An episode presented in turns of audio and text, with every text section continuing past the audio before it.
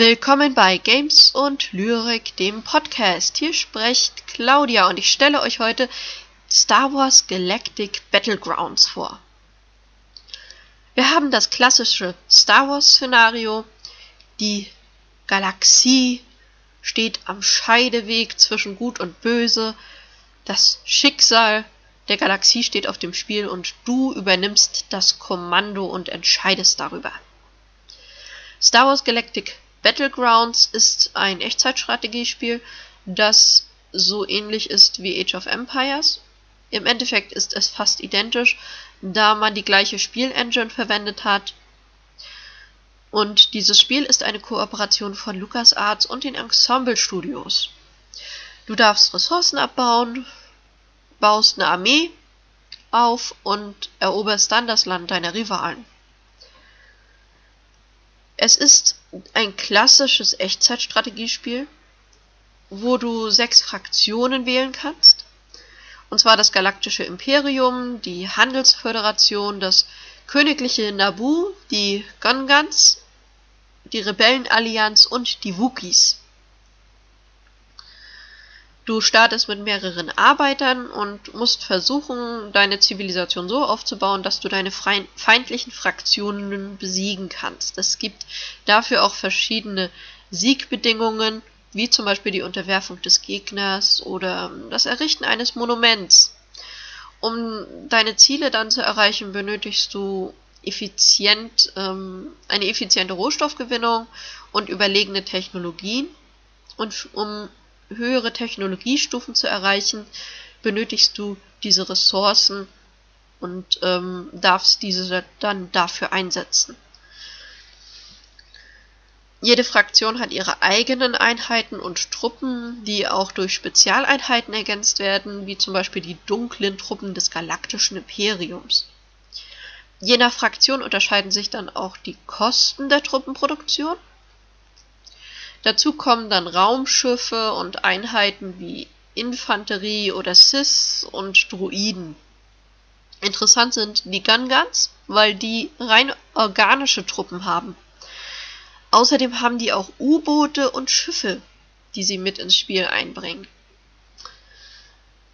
Die Rohstoffe, die du hier abbauen darfst, das sind Nova-Kristalle, natürlich auch Nahrung, Karubin und violettes Erz. Je nachdem, welche Fraktion du wählst, entscheidet diese über die Effizienz des Rohstoffabbaus.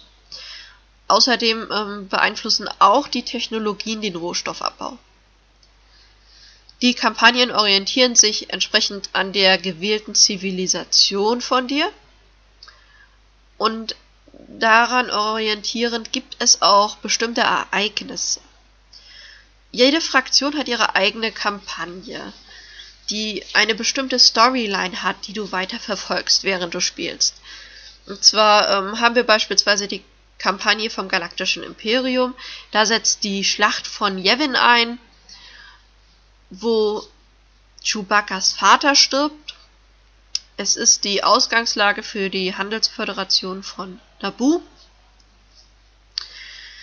Die Rebellen haben die Schlacht von Hut und die Wookies wollen Kashyyyk befreien. Bei den Gungans entscheidet Boss Gallos, was passiert und ähm, diese ziehen gegen die Rogues in den Krieg. Dann gibt es noch ein Add-on, und zwar die Clone Campaigns. Qualitativ ändert sich da nicht viel am Spiel. Du bekommst zwei neue Fraktionen und Kampagnen dazu, die unabhängigen Konföderierten und die Galaktische Republik. Es gibt natürlich neue Einheiten wie den Dezimator und den Aircruiser und zeitlich ist das Add-on in den ersten Monaten der Clone Wars angesiedelt. Im Endeffekt lässt sich sagen, Star Wars Galactic Battlegrounds unterscheidet sich eigentlich kaum von Age of Empires 2 es ist ähm, fast identisch aufgrund der Game Engine. Im Endeffekt ähm, wurde nur das Design von Star Wars darauf gesetzt. Das Spiel ist von der Sache her identisch. Natürlich wurde, äh, ist die Story entsprechend auch angepasst worden. ein ganz großer Pluspunkt vom Spiel ist die Synchronisation, denn man hat für dieses Spiel die original deutsche Star Wars Synchronisation rekrutieren können. Wenn du also Lust hast, Age of Empires 2 im Gewand von Star Wars zu spielen, ist das Spiel genau das Richtige für dich. So, das war's heute mit Games und Lyrik. Wir hören uns morgen wieder. Tschüss, eure Claudi.